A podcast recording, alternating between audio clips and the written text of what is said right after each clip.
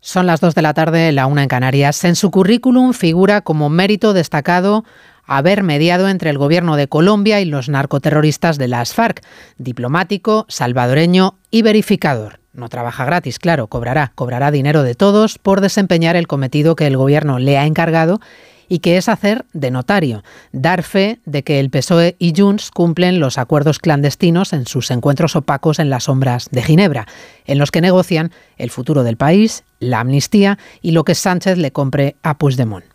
El señor Galindo, Francisco, será testigo de cómo el gobierno está dispuesto a prometer al independentismo si hace falta también el referéndum de autodeterminación, la próxima meta del fugado que ahora que ha agarrado el hueso no piensa soltarlo. Es el trágala escogido y admitido en voz alta por el propio jefe del gobierno para poder seguir en su sillón de la Moncloa a costa de la ofensa a todo un país, aquello de hacer de la necesidad virtud. Esta debe de ser la tierra firme que pisa Pedro Sánchez. Onda Cero. Noticias Mediodía. María Hernández. Buenas tardes, bienvenidos a Noticias Mediodía con el eco de la protesta en la calle, abanderada por el Partido Popular. El gobierno traza argumentario para defender su negociado a distancia. Le ha podido a Sánchez la tentación de comparar sus encuentros con Puigdemont con los que Aznar mantuvo con la banda terrorista ETA en Suiza, aunque se ha cuidado mucho de decirnos si piensa que el fugado tendría que responder o no ante la justicia. Bueno, es que creo que ese debate que, es eh, legítimo y es eh, algo que, se ha señalado a lo largo de estos últimos años, eh, tiene una, una, razón de ser, pero insisto, creo que lo más relevante es que entre todos logremos superar lo que, lo que sucedió en 2017. La no respuesta del presidente en la cadena SER y el contragolpe en Antena 3 del ex jefe del gobierno José María Aznar que se pregunta hasta dónde nos va a arrastrar por su ambición de poder. ¿Pero a dónde se quiere llevar esto? Realmente, o sea, es que no se puede arrastrar más a un país, dilo, por el fango. Esto no es política, esto no es nada parecido a la política. Esto es un disparate total, ¿no? Y es, un, es, es insoportable realmente la vergüenza a la que este se está sometiendo a los españoles con este, con este asunto. Asunto que seguirá combatiendo la Dirección Nacional del Partido Popular, más que nunca ahora que se honra la Constitución el próximo 6 de diciembre. La batalla en las instituciones, con iniciativas parlamentarias en Madrid y en Bruselas, y en la calle, alzando la voz contra ofensas y acusaciones. A la última de Sánchez, culpando hoy al Partido Popular de secuestrar el Poder Judicial desde hace cinco años, practicando el mejor ejemplo, ha dicho de Lofer, ha contestado hoy el portavoz Borja Semper. En un país en el que se está cuestionando continuamente la separación de poderes, el señor Sánchez, el señor Sánchez es quien menos lecciones puede dar. Y lo que se le debería de pedir, y yo hago al señor Sánchez, es que tenga un poco más de racionalidad y que respete las instituciones de la separación de poderes, ya que no respeta a la oposición que respete la separación de poderes y a los tribunales. Sigue teniendo muchas preguntas para Sánchez el comisario de Justicia de la Unión Europea, Didier Reinders, que un día sí y otro también le lleva a la contraria al ministro Bolaños, el titular de Justicia y ministro de la Presidencia, machaca en Bruselas con su teoría de la preocupación cero en Europa y Reinders replica con voz propia. La respuesta final de la Comisión Europea solo llegará cuando tengamos el texto final adoptado por el Parlamento español, pero hasta entonces haremos muchas preguntas y seguro que recibiremos muchas respuestas. 24.573 parados menos en el mes de noviembre es la cara A del mercado laboral. La B es que la hostelería ha lastrado las cifras de afiliados que han caído el mes pasado en 11.583 cotizantes. El número total de desempleados es el más bajo a estas alturas del año desde 2007 y el cómputo que hace el Gobierno, la ministra Yolanda Díaz, es positivo. Estamos con una reducción del paro de más de 24.000 personas en España. Es anómalo. Normalmente, como saben, el mes de noviembre siempre crece el paro, pues en esta ocasión el paro ha descendido. Singularmente desciende el paro de las mujeres y el paro de los jóvenes, lo que es un motivo de satisfacción eh, para nuestro país. Repasamos el resto de noticias en titulares con Cristina Rovirosa y Paloma de Prado. 5.124 trabajadores se verán afectados por el expediente de regulación de empleo planteado por Telefónica para sus tres principales filiales en España. Supone la tercera parte de la plantilla. Los sindicatos demandan la voluntariedad de los despidos y confían en rebajar el número de afectados a la mitad. El 54% de los alimentos con IVA rebajado se vuelve a encarecer en noviembre. Las mayores subidas se registran en el aceite de oliva, cuyo precio se ha disparado más de un 150%, según Facua, que pide a consumo que investigue posibles aumentos de márgenes de beneficio. El Instituto Cervantes reconoce que le faltan profesores para atender la actual demanda de español que existe en el mundo. Carencias en países con enorme potencial para nuestro idioma, como India, Filipinas, el África subsahariana y otras ciudades de Europa. Los vocales discrepantes con la negativa del Poder Judicial a dar el visto bueno a García Ortiz como fiscal general del Estado consideran que el Consejo se extralimitó. En un voto particular argumentan que el Pleno debía haber mantenido coherencia con lo actuado anteriormente. El ejército israelí extiende sus operaciones terrestres al sur de Gaza una vez que considera casi cumplidos los objetivos en el norte de la franja. Israel confirma la muerte de 15 de los 137 rehenes que jamás aún tiene secuestrados. La Asociación de Medios de Información presenta una demanda contra Meta por competencia desleal y le reclama 550 millones de euros. Acusa a la empresa matriz de Facebook e Instagram de vulnerar la protección de datos para captar publicidad. Y del tiempo arranca una semana llena de festivos que estará marcada por el frío y la lluvia. La llegada de sucesivos frentes atlánticos va a afectar tanto al norte como al sur peninsular. En este día de Santa Bárbara va a tronar y con ganas en la cordillera cantábrica. También se esperan precipitaciones y alguna nevada en la fachada atlántica gallega, Castilla y León, Extremadura y Aragón. El viento azotará el norte y levantará olas de hasta 5 metros. Ambiente mucho más tranquilo y soleado en el Mediterráneo, Baleares y Canarias. En Andalucía no se quitarán de encima las nubes en todo el día, aunque allí apenas dejarán cuatro gotas. Las temperaturas apenas varían mientras se congelan en Europa. Aquí seguimos con máximas relativamente suaves. Por ejemplo, en Canarias se esperan 33 grados más que en Noruega. En línea directa sabemos que un imprevisto nunca viene bien. En cambio, un buen ahorro, sí. Por eso este diciembre ofrecemos el mes de puertas abiertas de línea directa. Te bajamos hasta un 25% el precio de tu seguro de coche. Sí, sí, hasta un 25%. No te quedes fuera y cámbiate antes de que sea demasiado tarde. Ven directo a lineadirecta.com o llama al 917-700-700. El valor de ser directo. Tacos de lentejas luengo, like. Cocido de garbanzos luengo, like. Los stories de tus vecinos de luna de miel, ay. Ups. Las legumbres luengo te lo ponen muy fácil para gustarte. Se preparan de mil maneras y su sabor es único. Legumbres luengo, la nueva pasta. No te pierdas las condiciones excepcionales de financiación en todos los modelos Opel. ¿Demasiado rápido? Es que son los Flash Days de Opel, así que mejor date prisa. Condiciones excepcionales de financiación en todos los modelos Opel, solo hasta el 20 de diciembre. Financiando con Stellantis Finance hasta el 20 de diciembre. Consulta condiciones en opel.es. Noticias Mediodía. Onda Cero. María Hernández. Pues a falta de uno, dos. Habrá dos mediadores. El segundo con Esquerra, que también quiere su cuota de protagonismo en Suiza con el PSOE. Hablan en Moncloa de la transparencia de los encuentros, de que todo será diáfano, de que no hay sombras, no hay secretismo. Pero el caso es que el acta de lo que sucedió el sábado en Suiza no lo ha visto nadie, salvo los participantes en el encuentro y el verificador Galindo, este diplomático salvadoreño que tiene entre sus méritos Juan de Dios Colmenero haber mediado entre el gobierno de Colombia y los terroristas de las FARC. Así es, especialista en guerrillas y en resolución de conflictos armados, como si se tratara de un conflicto con efectos internacionales entre dos partes. Este es el perfil del verificador de Junts con el PSOE de uno de ellos, porque Sánchez y el PSOE han pasado de rechazar la figura de un mediador internacional a aceptar y justificar que no uno, sino dos, que sean dos los que intervengan, uno con Junts, con Puigdemont, que sigue siendo prófugo de la justicia, recordamos, en Suiza, al margen del Congreso, y otro con Esquerra Republicana de Cataluña, que se producirá en las próximas semanas, para que haya mesas separadas y cada uno con su correspondiente mediador y sus correspondientes exigencias. Es algo que confirmaba en la SER el propio Pedro Sánchez. En principio parece que no va a ser el mismo. Vamos a tener esa interlocución con ambas formaciones políticas en distintas mesas distintas mesas, con verificadores distintos, Sánchez justificando que haya un mediador salvadoreño en este caso, el pasado sábado en Suiza, especialista en conflictos y guerrillas en las reuniones con Puigdemont para hablar de sus propios pactos de gobernabilidad. Lo justificaba también comparando sus reuniones con las reuniones de ETA de anteriores gobiernos como el gobierno del expresidente José María Aznar y de sus socios Sumar y Podemos contemplan positivo siempre que haya un verificador que ayude, aunque sea internacional. En la calle Génova estrenan esta semana nuevo comité ejecutivo, caras nuevas, dispuestas a seguir dando la batalla contra lo que consideran una ignominia vergonzosa de una gravedad nunca antes vista, que si no fuera tan grave, ha dicho el portavoz, sería propia del Mundo Today. Ha denunciado Borja Semper que un gobierno con un fiscal general cuestionado, que persigue sistemáticamente controlar la acción de la justicia, se permita dar lecciones de buen funcionamiento de los jueces y acusar, como ha hecho hoy de Lofer, al Partido Popular José Ramón Arias. Es un nuevo disparate del presidente del gobierno acusar de lofer al Poder Judicial poniendo en duda a toda una institución del Estado. Según el portavoz popular Borja Semper, Sánchez es la persona menos indicada para dar lecciones cuando lo que pretende es el control político. No vamos a poner al zorro contra las gallinas. Lo que queremos es que no haya zorros en torno al gallinero. Queremos que actúen con libertad, con independencia garantizada en, en fondo y forma.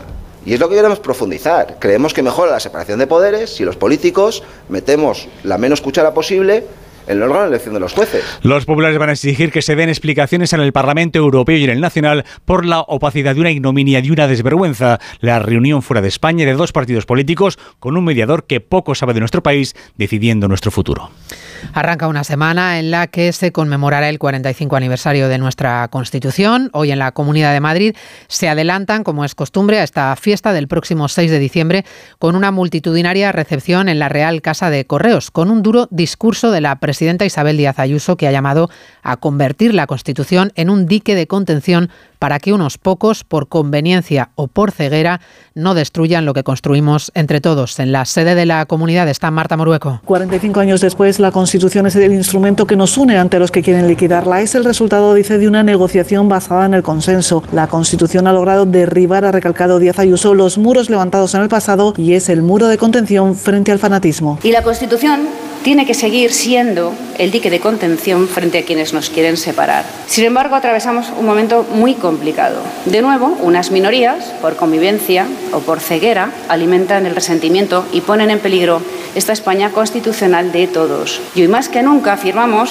que unos pocos no pueden destruir lo que construimos entre tantos. El texto del 78 sigue siendo la ley de leyes, la solución a los que alimentan el resentimiento y ponen en peligro la España constitucional de todos. Y en Bruselas empieza a ser un culebrón casi comunitario ya, el afán del comisario de justicia Didier Reinders, que se ve obligado a desmentir una y otra vez en público al ministro Félix Bolaños, decidido por su parte a interpretarle. Hoy han coincidido ambos en el encuentro de ministros de Justicia e Interior de la Unión Europea en Bruselas, en la capital comunitaria, y como si de una secuencia en bucle se tratara, Reinders ha insistido en que él no ha dicho que no haya preocupación en España, que haya preocupación cero vuelve a llevarle la contraria al ministro Bolaños. Dice Reinders que tiene todavía muchas preguntas pendientes a España sobre la ley de amnistía y que no habrá conclusión hasta que haya respuesta. Corresponsal en Bruselas, Jacobo de Regoyos. Reinders va a seguir haciendo preguntas hasta que todas sus dudas queden resueltas. Lo difícil es saber cuánto tiempo. Lo que es seguro es que no acabará el proceso antes de que se apruebe la ley de amnistía en el Parlamento español. Respecto a las impresiones diametralmente opuestas que sacaron el ministro Bolaños y él de la reunión del otro día, Didier Reinders mano de la ironía y algo de estereotipos también, debe ser el sol de España. Esta tiene que ser una cuestión que tiene que ver con el tiempo. No tenemos el mismo tiempo en España que en Bruselas. En cualquier caso, en vivo y en directo, sin intermediarios, el comisario de Justicia insiste claramente para quien quiera oírlo que tiene preguntas sobre la ley de amnistía. Como quiere respuestas, habrá nuevos encuentros con las autoridades españolas para obtenerlas. Pasan 14 minutos de las 2 de la tarde de la 1 en Canarias. A la vuelta de pausa hablamos del paro. Noticias Mediodía. Hay dos tipos de motoristas, los moteros que se saludan por la carretera y los mutueros que hacen lo mismo pero por menos dinero. Vente a la mutua con tu seguro de moto y te bajamos su precio sea cual sea. Llama al 91 555 5555. Hay dos tipos de motoristas, los que son mutueros y los que lo van a ser. Condiciones en mutua.es. A ver esa foto, decir patata. ¡Hijolusa! Es que decir patata es decir hijolusa. Entre nuestra gran variedad encontrarás la patata perfecta para tu plato, siempre con la misma calidad. Patatas hijolusa. Empresa colaboradora del Plan 2030 de apoyo al deporte de base. Cuando era pequeño, la suerte quiso que en las puertas de enfrente viviese Juanito. Lo que no sabíamos él y yo era la de horas que echaríamos juntos en la plaza, en el río, en las fiestas del barrio. Y que un día mi hijo se llamaría Juan por él.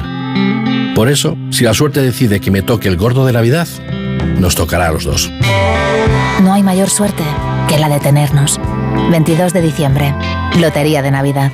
Loterías te recuerda que juegues con responsabilidad y solo si eres mayor de edad. Noticias Mediodía. Onda Cero. En los meses de noviembre del año pasado y del anterior, el paro bajó más que este noviembre, que ha caído la cifra en 24.573 personas. Baja menos el número, pero sigue siendo buena la cifra y de hecho la cifra de parados es la menor registrada en un mes de noviembre desde hace casi 20 años. El lado menos positivo es el de la destrucción de puestos de trabajo. El fin de los contratos en el sector de la hostelería se ha llevado por delante 11.583 afiliados de media, siendo las mujeres mucho más perjudicadas perjudicadas que los hombres en términos de afiliación a la seguridad social. Con todo ello, la visión general que saca el Gobierno es buena. Hay satisfacción en el Ministerio de Trabajo. Margarita Zavala. Sí, la visión del Gobierno es buena porque Yolanda Díaz se queda hoy con los datos del paro de las personas apuntadas al servicio de empleo que ha caído sobre todo entre las mujeres.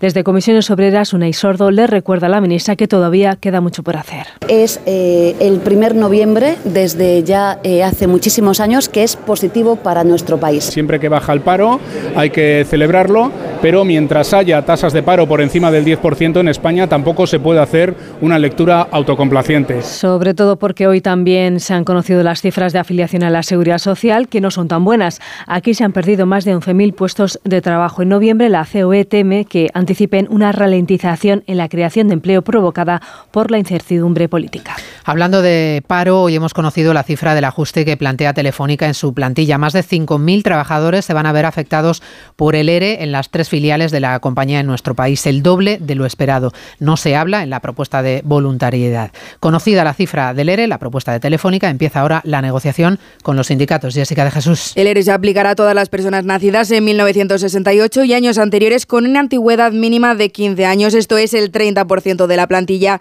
Pero los sindicatos esperan que esa cifra de 5.124 puestos de trabajo afectados sea menor con el inicio de las conversaciones. Diego Gallar de UGT Telecomunicaciones en declaraciones a Onda Cero. Porque puede haber eh, personas que cambien su función de un puesto excedente a un puesto, por ejemplo, no excedente. Entonces, esto es ahora lo que hay que ir analizando y, y, la empresa también tiene que terminar de comunicarnos los puestos excedentes que son, en cuántas personas se, se convierten. La próxima reunión será el próximo 11 de diciembre y esperan alcanzar un acuerdo antes de Reyes, aunque advierten de que no firmarán el ERE si no hay antes un convenio con garantías firmado. Una de las negociaciones abiertas entre gobierno y agentes sociales no ha empezado con buen pie. Es la de la reforma del subsidio de desempleo, con posiciones enfrentadas en el propio gobierno. Esta tarde se reúne la mesa de diálogo social y los sindicatos le recuerdan que el subsidio no es un freno para encontrar un empleo, sino al revés, como tampoco lo es la subida del salario salario mínimo sobre el que se sigue negociando y cuya cuantía al final decidirá el Gobierno. Caridad García. Dos parámetros definen la propuesta del Ejecutivo, la inflación media situada en el 3,8% y que el salario mínimo se mantenga en el 60% de la media salarial. Fuentes de trabajo explican que este segundo elemento lo garantiza una subida similar a la que están registrando los salarios pactados en convenio, ahora mismo en torno al 3,6%. Entre esa cifra y el 4%, que ya citó textualmente Yolanda Díaz, estaría la puesta de trabajo. Esto es lo que ha dicho hace unos minutos en la sexta la vicepresidenta. Lo que voy a hacer de puro árbitro, ¿qué es lo que debo de hacer? A juicio de los sindicatos, ni la media salarial ni la inflación de los productos básicos permiten una subida del salario mínimo inferior al 5%. Así que en esta ocasión Trabajo tiene más difícil convencer a los sindicatos que a la patronal. Sobre la reforma del desempleo, fuentes de trabajo aseguran que esta tarde van a trasladar aquí a los agentes sociales la apuesta del Gobierno en su conjunto, despreciando así la propuesta que ha hecho el Departamento de Calviño. Casi 8 millones de ciudadanos españoles no pudieron mantener su hogar a una temperatura adecuada el año pasado y casi 4 millones y medio no pagaron sus facturas energéticas a tiempo. La pobreza energética severa en nuestro país sigue estando en valores inasumibles.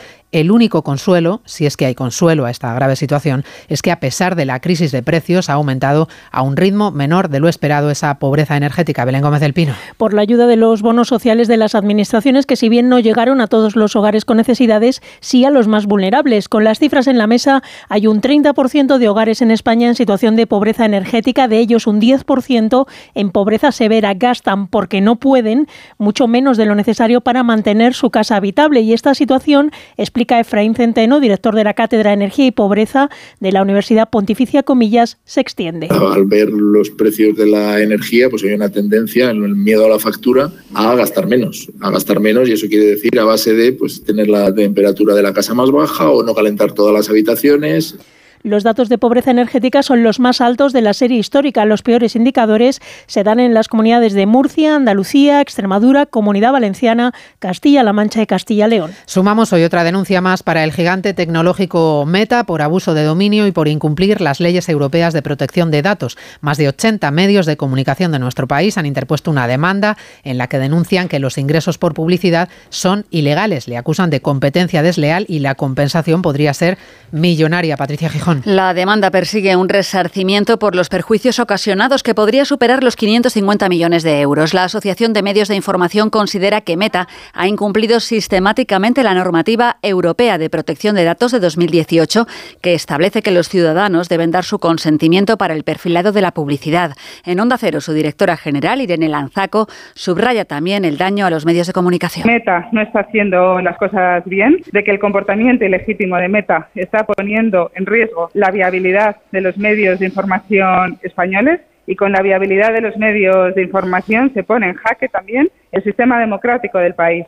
La Asociación de Medios de Información pide a los anunciantes del sector público y privado que confíen sus campañas de publicidad a medios seguros y fiables que respeten ante todo los derechos de los ciudadanos. No hay visos de una nueva tregua a la vista pese a los esfuerzos diplomáticos. Israel intensifica sus bombardeos sobre el sur de la franja de Gaza y la ONU denuncia que solo ayer domingo murieron más de 300 palestinos víctimas de los ataques israelíes. La ayuda humanitaria vuelve a fallar, vuelve a no distribuirse por la prohibición expresa de Israel de los desplazamientos de camiones y convoyes con material. Diana Rodríguez. Acorralados por el ejército de Netanyahu, decenas de miles de gazatíes huyen de los bombardeos hacia el sur, agolpándose en las inmediaciones de Rafah, donde el caos, el hacinamiento y la falta de servicios básicos están dando paso a las primeras epidemias, mientras que los pocos hospitales que quedan operativos no dan abasto, como advierte este médico palestino. Nos enfrentamos a muchos problemas. El más importante es que no hay personal sanitario.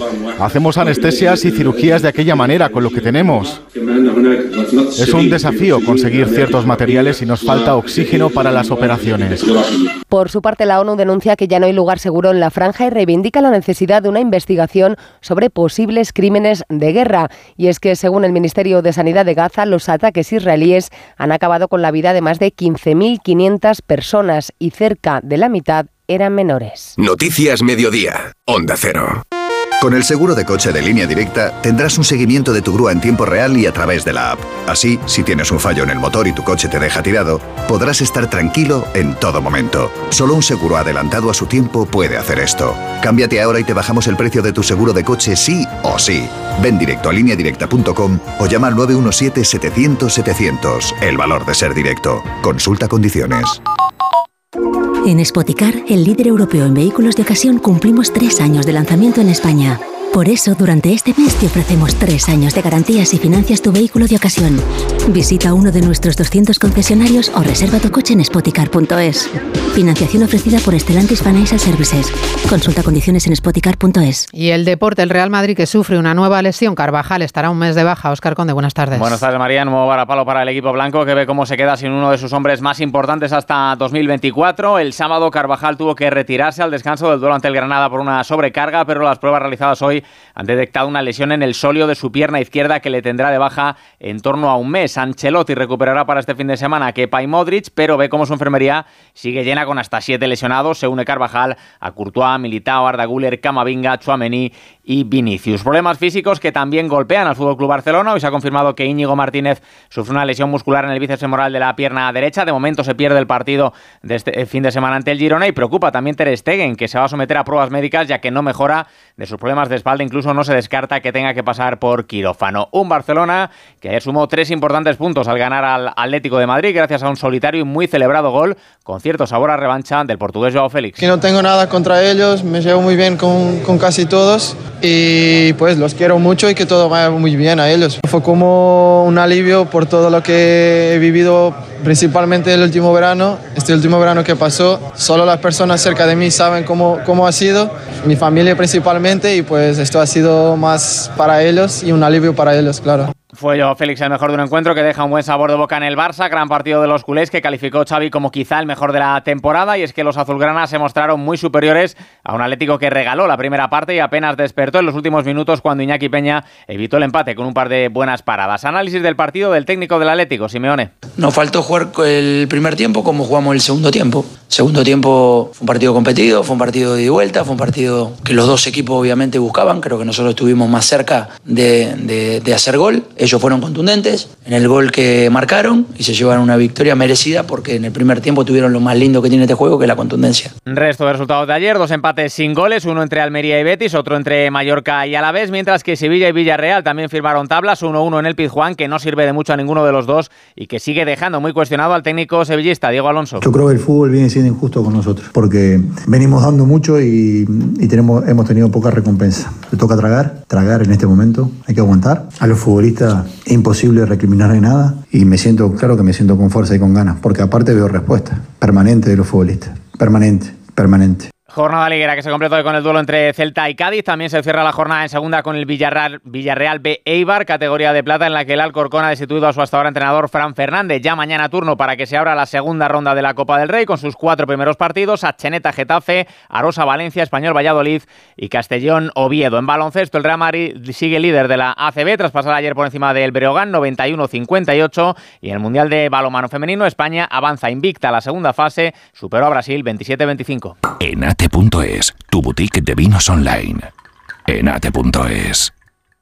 Hoy en ahorrar es fácil con Iberdrola. Si en el restaurante te llevas la comida que sobra para no desperdiciarla, haz lo mismo con el excedente de tu autoconsumo. En Iberdrola queremos que entiendas al 100% la eficiencia y el ahorro y que además puedas disfrutarlos. Ahorra con tu monedero virtual Solar Cloud y transforma en euros los excedentes de energía solar de tu casa. Infórmate en iberdrola.es. Iberdrola, empresa colaboradora con el programa Universo Mujer. ¿Este cochinillo solo en 50 minutillos? Pues sí, con fácil y crujiente. De tabladillo el cochinillo. Abres, lo pones en el horno y en un momentillo, como en el restaurante. Pues para estas navidades con el grupillo Triunfillo. Y si lo compras en tabladillo.es, te lo traen desde Segovia a casa. ¡Gratis! Noticias Mediodía. Onda Cero. Está de enhorabuena. El sector editorial de nuestro país va a cerrar este año, el año 2023, con un crecimiento del 3,5%. Esa es al menos la previsión que hoy lunes ha avanzado el gremio de editores de Cataluña. Se consolida el libro como primera industria cultural en nuestro país. Onda Cero Barcelona, Ana Utiel. El presidente del gremio de editores de Cataluña, Patrici Tixis, ha destacado la capacidad del sector de capear dos crisis en cuatro años. La última ha sido la del incremento de costes y la anterior la pandemia. Precisamente, según Tixis, a raíz de la crisis del COVID, se produjo un cambio de hábitos que benefició al sector editorial. Después de la pandemia hubo unos cambios de hábitos por parte de, los de, todo el público y la lectura se convirtió en una de las preferencias del ocio cultural eh, del público en general y esto lo estamos notando y se ha consolidado esta tendencia. Tixis también prevé una buena campaña de Navidad, lo ha dicho hoy en la Biblioteca Gabriel García Márquez de Barcelona, horas antes de la celebración de la noche de la edición. Hay en el mundo 600 millones de hablantes potenciales de español y los que puede haber porque la demanda sigue subiendo. Lo que podría ser una buena noticia, que lo es, se convierte además en un reto para el Instituto Cervantes, que recuerda que sigue sin haber profesores suficientes para enseñar el idioma a todos los que quieren aprenderlo en el mundo. Francisco Paniagua. Pues sí, el Instituto Cervantes ve cómo aumentan las matriculaciones, pero no llega a la alta demanda de aprendizaje del español que existe en el mundo. Según ha explicado el director del Cervantes, Luis García Montero, no hay profesores suficientes para dar clase en las 100 ciudades de 50 países donde está presente el instituto. Se está contratando colaboradores que no tienen todos los derechos laborales, por eso el director pide poder ampliar plantilla. El Cervantes tiene 951 empleados para más de 132.000 matrículas, que crecen a un ritmo del 12% anual.